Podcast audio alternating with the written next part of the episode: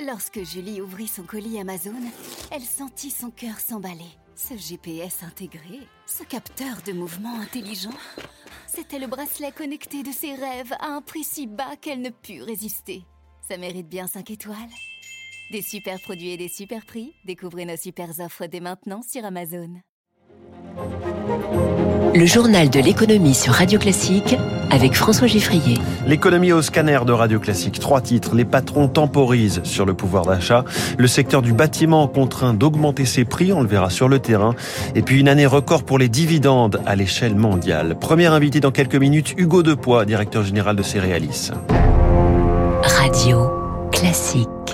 Journal de l'économie qui démarre avec un coup de pression hier soir à Bercy, période de réserve ou non, le ministre Bruno Le Maire a martelé son appel à l'action sur les rémunérations.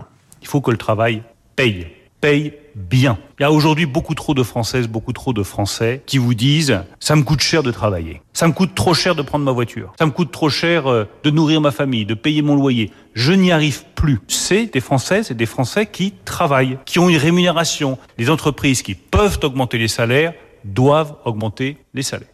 C'est pas le cas de toutes. Donc il est légitime qu'on emploie d'autres instruments, l'intéressement, la participation, la prime Macron, ça peut être les heures supplémentaires. Nous sommes prêts là encore à simplifier tous ces dispositifs pour qu'ils soient massivement utilisés. En face du ministre de l'économie, les organisations patronales, Fédération du commerce et de la distribution, Fédération du bâtiment, MEDEF, ainsi que la CPME dont le président François Asselin euh, écarte des hausses de salaire massives mais évoque d'autres outils que l'on pourrait simplifier. Ce que nous avons demandé à la CPME, c'est de faire en sorte que lorsqu'on a besoin de, travailler au-delà de 35 heures, eh bien que le poids des charges patronales sur les heures supplémentaires fasse en sorte que heures normales ou heures supplémentaires, ça soit le même coût à l'arrivée pour l'entreprise, tout en rémunérant à plus 25% nos salariés. C'est vertueux. Concernant la prime Macron, ce que nous demandons, c'est de pouvoir étaler, par exemple sur trois mois, le versement de la prime, à savoir verser trois fois 300 euros. C'est possible dans certaines entreprises. Verser une fois 900 euros, c'est plus compliqué.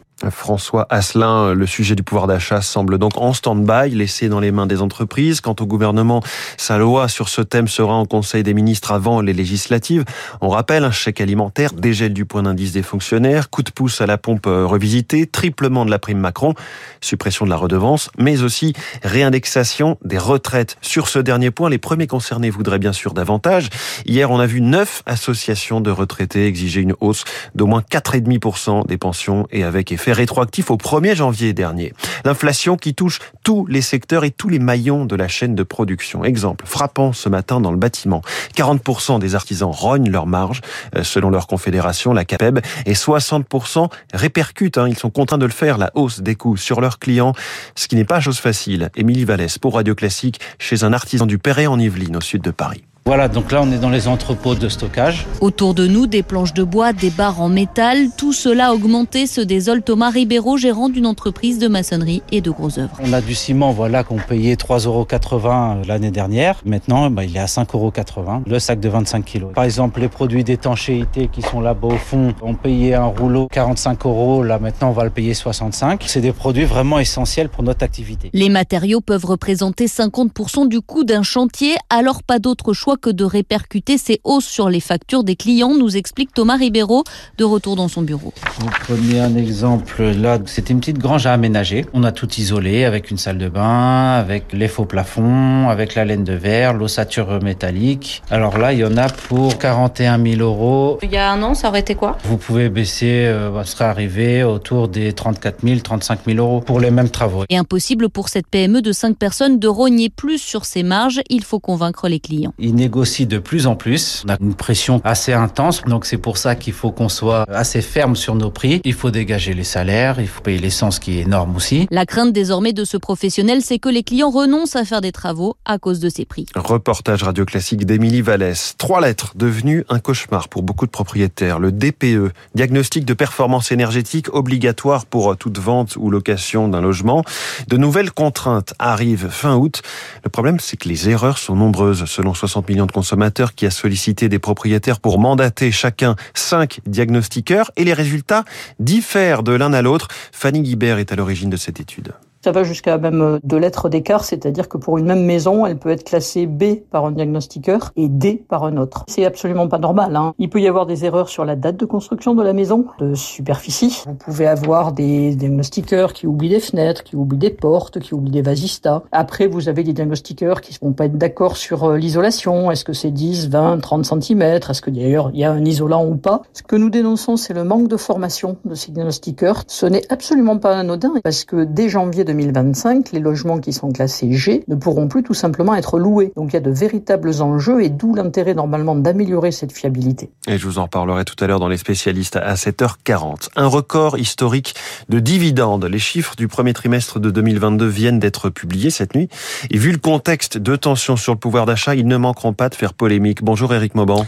Bonjour François, bonjour à tous. C'est donc un niveau inédit dans le monde. Effectivement, les dividendes versés par les multinationales ont plus que doublé depuis 2009, date de création de l'étude annuelle menée par le gestionnaire d'actifs Janus Anderson. Il faut y voir la conséquence de la vigueur du secteur pétrolier et minier. Et bien sûr, un effet de rattrapage lié au rebond post-Covid. Sur le seul premier trimestre, le montant des dividendes a augmenté de 11% à 302,5 milliards de dollars, un rythme soutenu qui incite l'auteur de l'étude à revoir à la hausse sa prévision pour l'année 2022. La progression des dividendes pourrait atteindre 4,2% après avoir atteint l'an dernier un niveau record. Éric Mauban. L'autorité des marchés financiers veut mettre un peu d'ordre dans les frais du secteur de la gestion d'actifs. Elle veut éviter les conflits d'intérêts en interdisant les commissions sur les mouvements. Ce sont des frais facturés aux clients lorsqu'un gérant achète ou vend des titres en portefeuille, pratique qui induit un risque de multiplication des opérations d'achat-vente selon l'autorité. Christine Lagarde confirme, nous serons probablement en mesure de sortir des taux d'intérêt négatifs d'ici à la fin du troisième trimestre. Voilà ce qu'écrit la présidente de la BCE sur son blog. On s'attend en effet une remontée de 25 points de base hein, des taux directeurs de la Banque euh, centrale lors d'une réunion en septembre. Les marchés financiers ont repris un peu d'air hier. Dow Jones plus 2%, Nasdaq plus 1,6%, CAC 40 plus 1,17. L'action Snap pour Snapchat a plongé de 30% dans les échanges après clôture du fait d'un avertissement sur résultat. On note aussi l'impressionnante résilience du rouble, la monnaie russe, au plus haut depuis 4 ans face au dollar et depuis 8 ans face à l'euro. À Tokyo, le Nikkei est en ce moment à l'évolution en progression de, de en baisse pardon de 59 de 0,59%. Ouverture euh, aujourd'hui à Doha du salon Millipol, le rendez-vous euh, du marché de la sécurité intérieure des États. La cybersécurité sera sans doute euh, le produit phare. Hein. L'enjeu grimpe à pleine vitesse, comme le confirme Guillaume Tissier, co-organisateur du Forum international de la cybersécurité. De façon globale, la cybersécurité est un marché qui progresse au niveau mondial d'environ 10% par an. On estime aujourd'hui euh, le chiffre d'affaires global à 146 milliards en 2022.